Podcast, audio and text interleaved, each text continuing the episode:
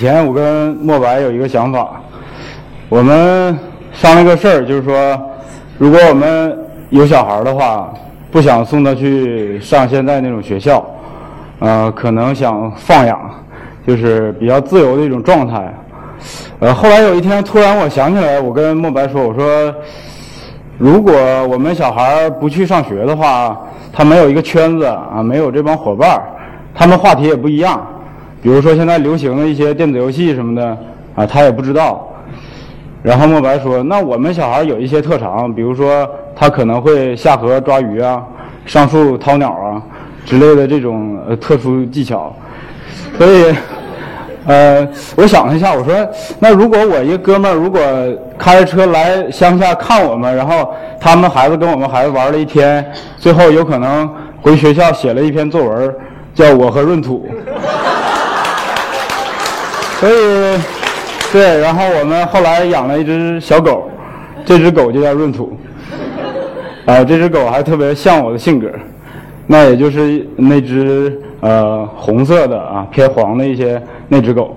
所以我呢，介绍一下我自己，我是两只狗、两个猫的爹，呃，一个女画家的男朋友，还有一个经营者的合作伙伴，另外就是一群可爱小朋友的老板。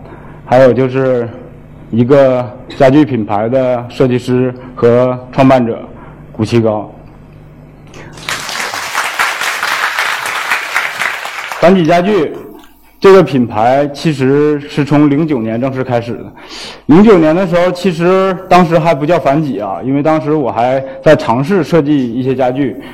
呃，我们在一些我的室内设计案例里搭配了一些设计，是一个积累的过程。直到二零一一年，我们才正式注册凡几这个品牌，然后正式的开始卖。当时我卖的这个方式，呃，很巧合啊，因为我当时我们的那个展厅，也就是我跟孟白自己的一个公寓租的一个公寓啊，就在这个剧场隔壁，就是这个家。啊，当时我们在里边用我们生活的这些家具做展示，有一些朋友过来看，然后可以定制。这种方式，后来我们有了自己的官方网站。二零一二年，我们做了比较大的变化。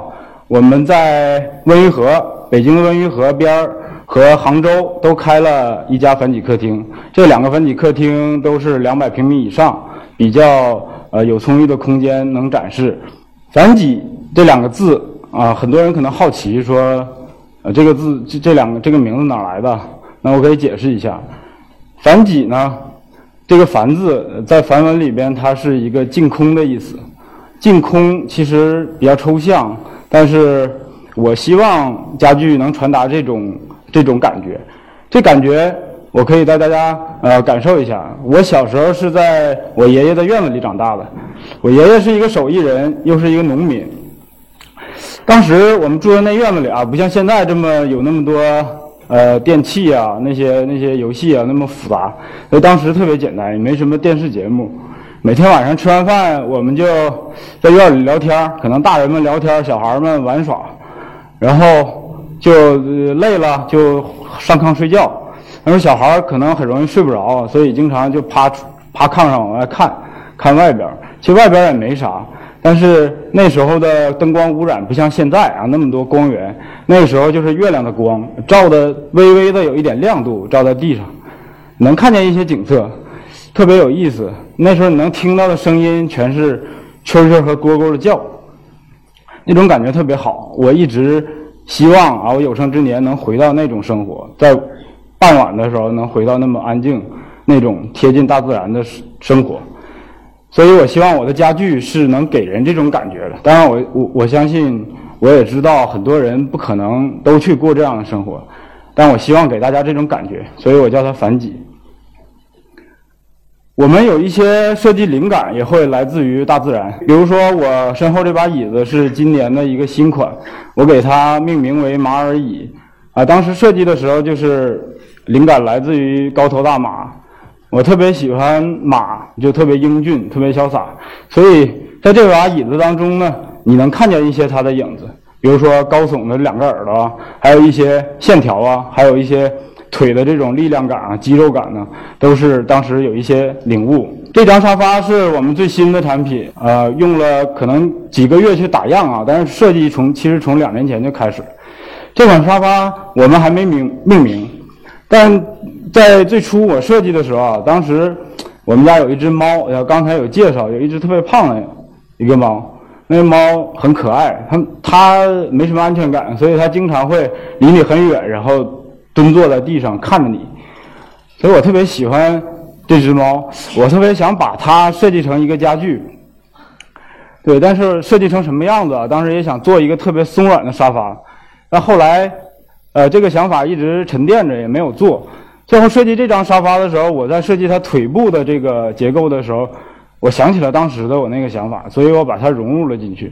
所以大家可以在这张沙发上可以看到这种一个胖胖的这样一个很稳健的一个动物啊，重心很低，蹲坐在地上的这种感觉。我们有一个过程，有一个什么过程？就是说，我们新设计了一些家具，都会拿到大自然当中啊去拍摄一个反几的海报。这最早的时候，我就是很直接，我就想这么拍。但后来的话，我特别希望这种方式延续下去。第一次拍摄我们是在福州拍的，当时摄影师就是我自己啊，因为当时低成本，所以一个人扮演五六个角色。呃，后来今年因为实在忙不过来了，那我也希望能拍更好的效果。我请了我的一个朋友摄影师杨红迅，然后我们组建了一个团队，还有我另外一个朋友，他酿工作室，他帮我拍纪录片。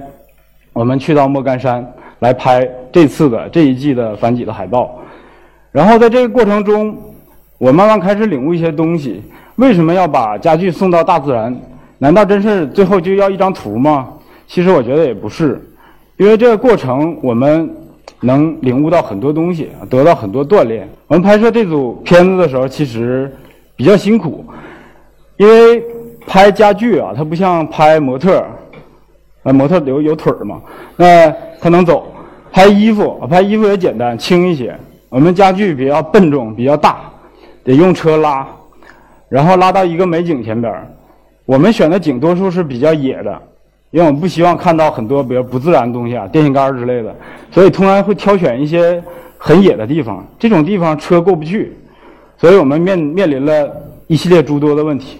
举个例子，比如说这次拍摄啊，我们选了一个场景，那场景特别漂亮，是一片水杉林，前面是一个平原。所以我们当时决定在这儿拍，结果第二天我们搬着家具正要往里走，一脚踩进去是个泥潭，它里边的水特别深，可能快呃这么深吧。那我们也去买了靴子，但是当时还是因为工人也在抱怨说你这你都没踩好点儿什么的，这不想拍了。所以我们团队临时开了个会，说要不要再换一个点儿。最后因为。摄影师啊，包括我们几个朋友都特别追求这个完美，所以大家也都很喜欢这个场景。最后我们坚坚决的决定要拍。好，那我就带头，因为你工人不干，你得干，所以我得先带头啊，搬着这些东西往往里下。所以我们搬着家具走了两公里多，然后又踏进泥潭，走了大概五十米吧，把那个东西放那儿，但是底下都是水，怎么放？我们又用竹竿啊，用木桩。把这个东西，把家具架到水面上边啊，这从外面看是看不到的，因为你只能看到草，所以把它架到这个平原中间去拍摄这个片子。摄影师也很辛苦，摄影师弄了一个人字梯，人字梯上面架起三脚架再来拍，而且拍那个叫什么大画幅特别慢，啊，烈日炎炎在下边弄了可能一张片子就半个小时，那这个整个这组片子大概可能排了一上午，非常辛苦。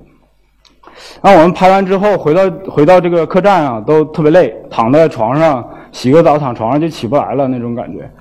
但是聊起天来，大家又特别愉悦啊，特别痛快，有一种好像以前没有的感觉。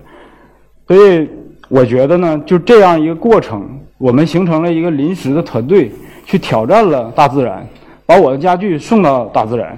这个过程其实是对我们的一个反思，这过程特别舒服。所以，在这过程中，我的朋友他也拍了纪录片。后来，他用纪录片一些片段剪辑了反几今年的一个广告。拍摄海报的过程，后来我给他定义为反几家具的成人礼，就是有必须有这样一个过程，我的东西才能面世。呃，我们的广告它有个主题叫“生长于野，安于室”，最后家具还是要进到家里的，所以，我希望我的家具呃我的家具啊能进入进入到很多老百姓的家里。我相信民间的设计是好的设计啊，虽然我们可能可以去反观，比如说中国的一些朝代。啊，它的很多代表的家具，这些家具可能最开始都是精英提出来的，精英在用的，但是我们也叫不出来，比如说圈椅、官帽椅这些椅子到底设计师是谁，你也说不出来。但是最后它进入了千家万户，古代人就是用这些东西，所以我觉得，如果我的家具能进入千家万户，我觉得就特别好。所以，本体家具就是要走入民间的一个家具。那现在 PPT 里边。这张照片是我小时候的一张照片，但我不是想让大家看我的这个小时候，我想让大家看一下我我后边坐的这个小车，当然拍的不是太全。这辆小车呃是用竹子做的，现在北京街头有时候也能看见啊，有一些胡同里也也能看见。那这个设计其实我觉得特别好，有时候我在想，如果我这辈子毕生所学能超越这款设计啊，就是很成功了。那这款小车特别有意思。一个小孩坐里边可以坐，两个小孩也可以对着坐，因为它有一个可以拆卸的一个板儿，还有一块板儿是可以让两个小孩对坐的时候当茶几用的一个小板儿，很好玩儿。呃，当然照片不全，就大概形容一下啊，有机会大家可以留意啊。设计在民间是我们在豆瓣儿和微博上的一个栏目，因为以前我走走大街小巷吧，或者说各种城市，经常会留意。街边的一些东西，因为可能职业原因啊，对这些东西特别敏感。最后我发现这些东西特别有意思，因为它的设计过程跟我我们做设计是不太一样的。这些多数都是主人就地取材的，它的目的特别直接，拿过来之后就是最后要用，所以它不掺杂特别其他的欲望。最后出来的东西很简单，但很有力量，也耐人寻味。所以后边这几张图就是其中的几个啊，比如说右下角的。这张啊大长的板凳，这个就特别有意思，因为它的也是就地取材，它因材而做的一个设计。那其实可能不能叫设计。后来我们反几做了一个拐角办公桌，灵感也是从这款椅子得到的灵感。我不知道现场有没有学设计的人啊？但是今天我的设计讲到这儿了，我学学呃，我想讲讲电影。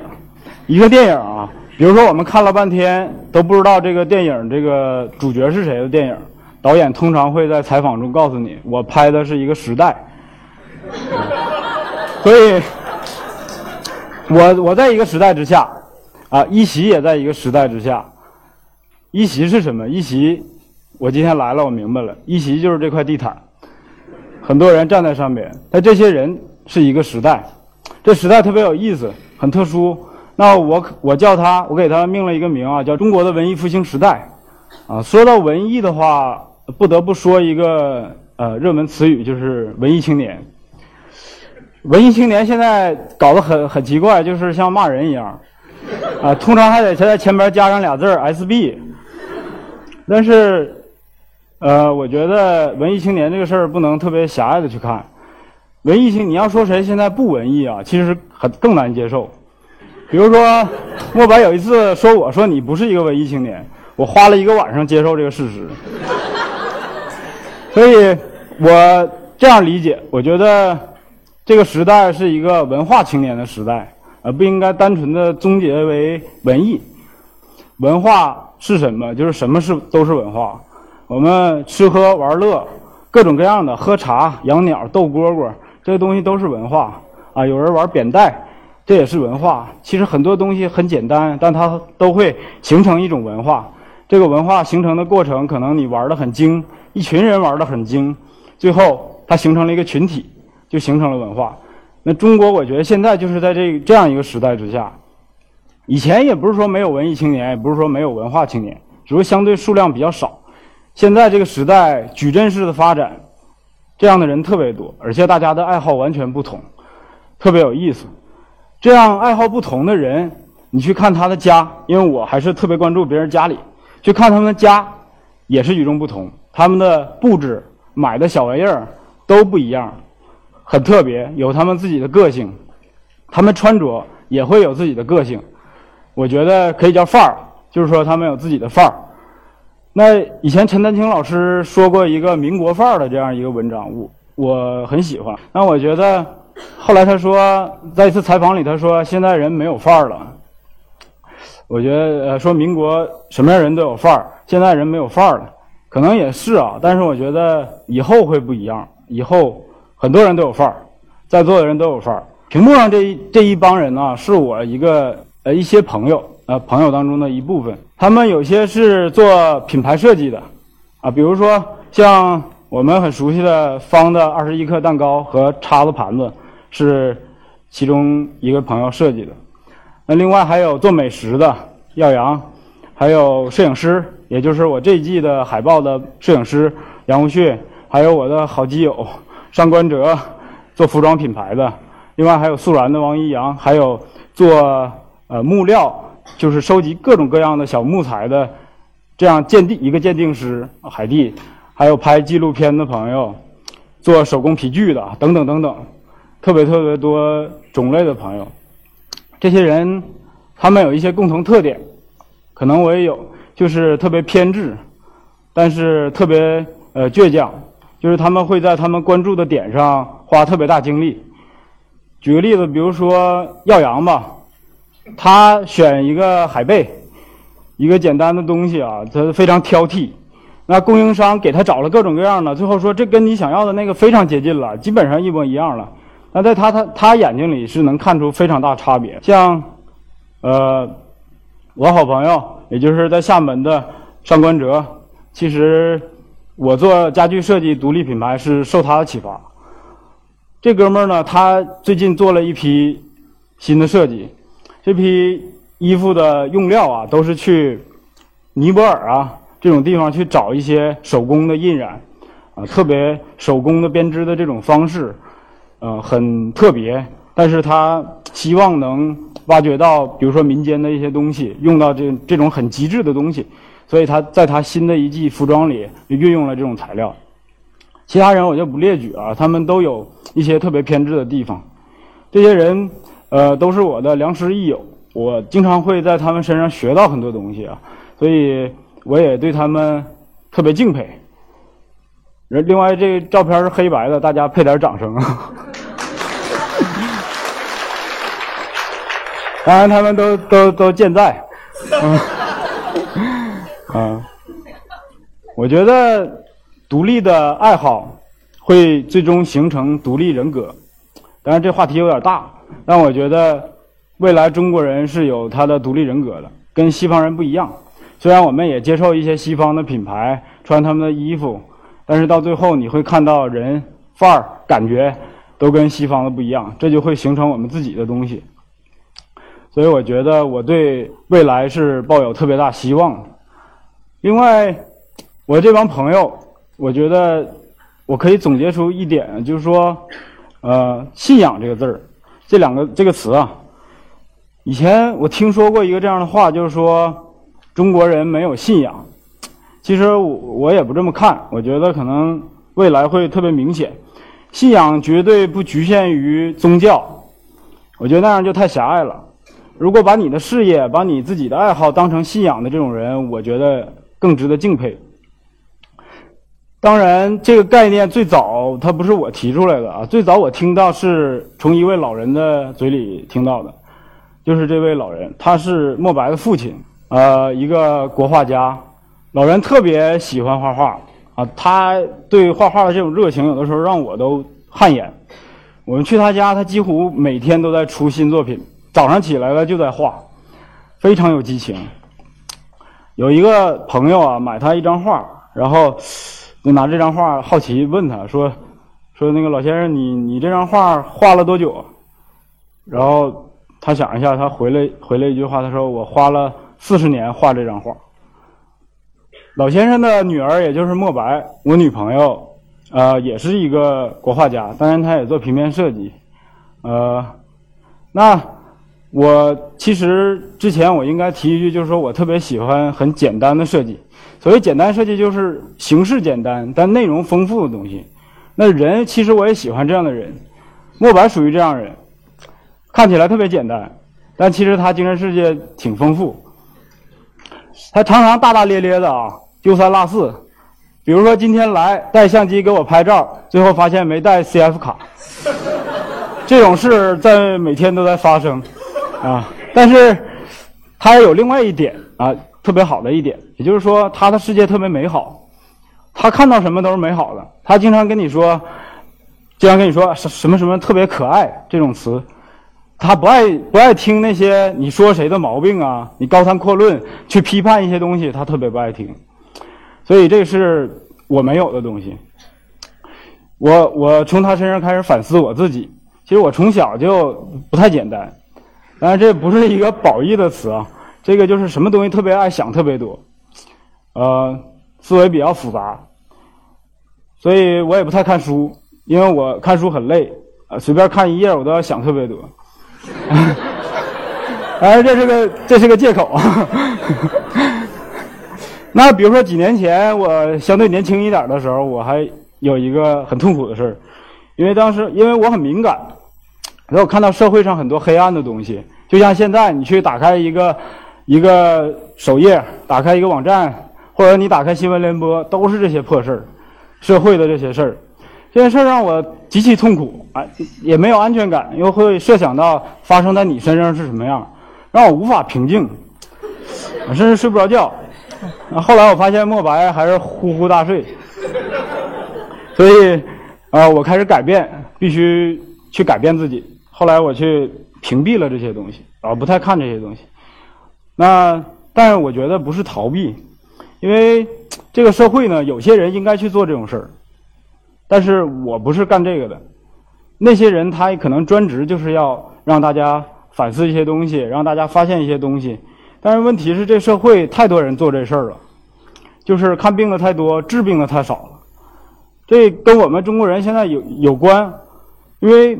中国人从小到大这种学习的这种语境啊，我们经常学学这个鲁迅周老先生的事儿，他他他的语言方式讽刺、反讽这些方式，所以养成了这种习惯。就是比如说你在网上看一个一个人一个事儿啊，今天还在夸，明天一大帮人就开始骂，这东西也让我特别反感。后来我当时微博呃这个粉丝还是挺多的时候，我把它删掉了，改成小号了。就是我偷偷的关注这个社会，但是我我不太呃再去就是现场直播我的一些生活什么的，希望它能平静一些啊，我尽量不去看那些呃让我很难受的东西。但是我觉得所谓的不逃避和有担当的话，就是说，在你面对这些事儿的时候，你会做什么，而不是说把眼睛放到别人身上去关注别人做什么，而是你自己到底在做什么。呃，作为我自己来讲的话，我就是个做家具的，那我能做什么？我就把家具设计好一点儿，结实一点儿，啊，能让大家多用几年，其实就这么点事儿。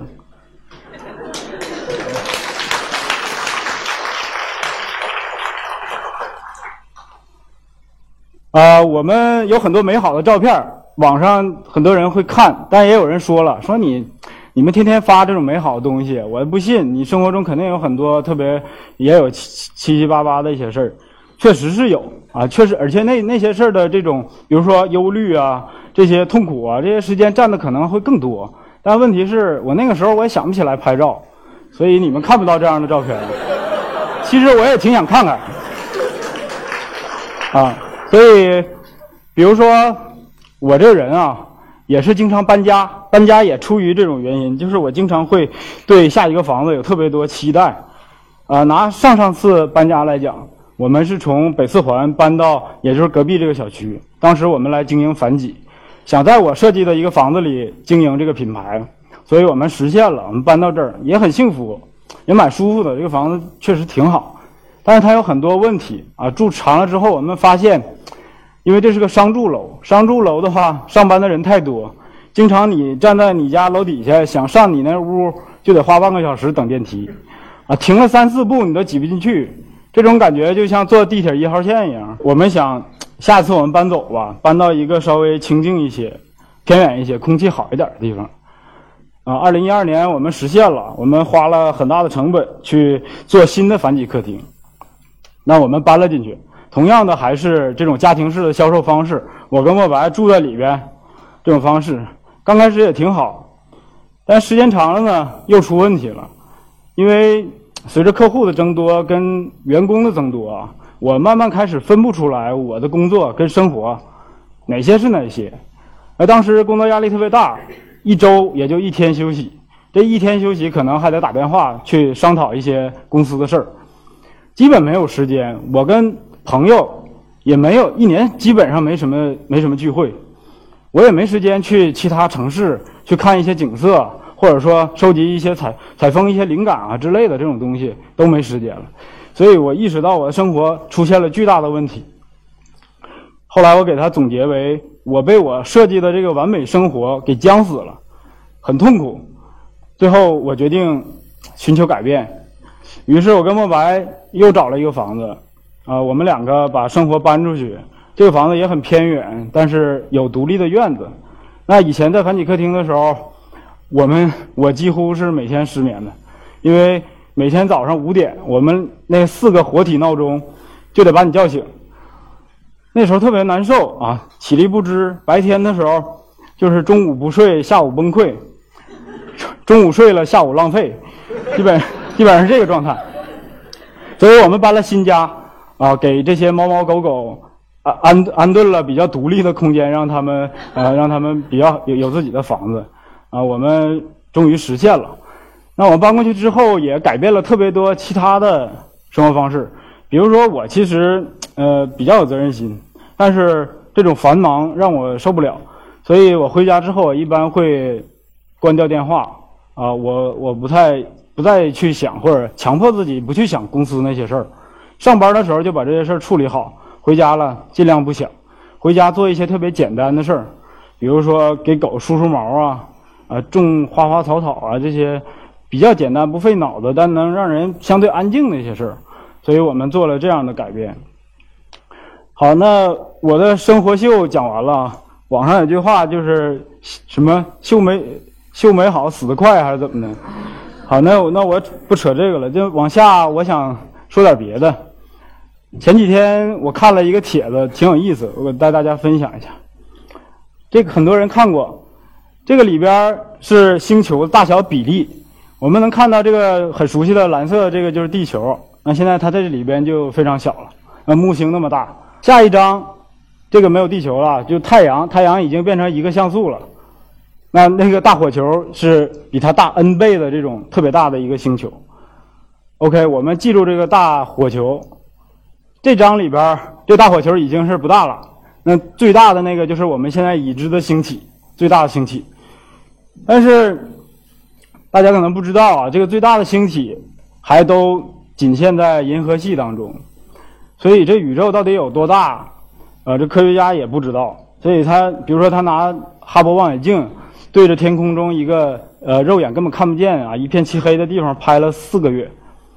拍到当中所有能发光的这种点，最后他拍到了一千多个点，这一千多个亮点就是一千多个星系，也就是相当于银河系这样的一千多个星系，所以这宇宙实在是太大了。那这种状况下的话，我们人类实在是太渺小了，所以我我们在这种角度反过来想一些，比如说谁成功了，谁有一堆反思啊，这种事儿其实都很可笑。也很可爱的一个事儿，啊！但是对于我们自己来讲的话，把你的眼睛啊放回到自己身上的话，你能看到的，其实你的世界并不大，你的世界就是你的生活，你的那点儿，比如说你的花草，你的父母、男女朋友啊、伴侣，或者你的宠物、你的工作，基本上就是这点事儿。所以我觉得我们静静的把心放下来。然后体会、感受和用心经营自己的生活，其实就挺好了。OK，今天我的演讲到这儿。